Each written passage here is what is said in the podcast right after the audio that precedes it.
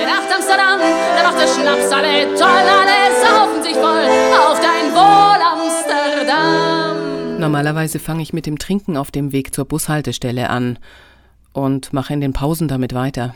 Ich habe immer eine Sonnencremeflasche in meiner Handtasche voll mit Rum und Whisky, den ich aus den Schnapsschränkchen der Eltern meiner Freunde geklaut habe. Auch auf dich, Reeperbahn, auf den Puff in Marseille, auf den Suff in Calais, auf den heutigen Zahn, auf die Frauen der Welt, die es gibt, die man haben kann. Sex, Drugs and Rock'n'Roll.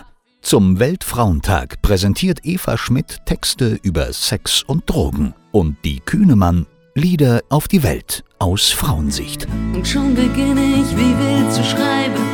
Alles, was ich dir verschwiegen hab, ich dachte. Die Texte stammen aus The Feminist Porn Book und den Drinking Diaries. Warum passieren immer solche Sachen? Ich war in Bezug auf die sexuelle Befreiungsbewegung unbedarft und hatte niemals darüber nachgedacht, ob meine Entscheidung, meine Sexualität auf der Leinwand zur Schau zu stellen, ein feministischer Akt war.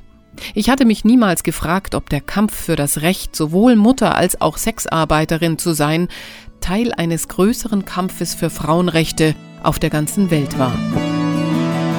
Am Sonntag, den 4. März um 11 Uhr im Ars Musica.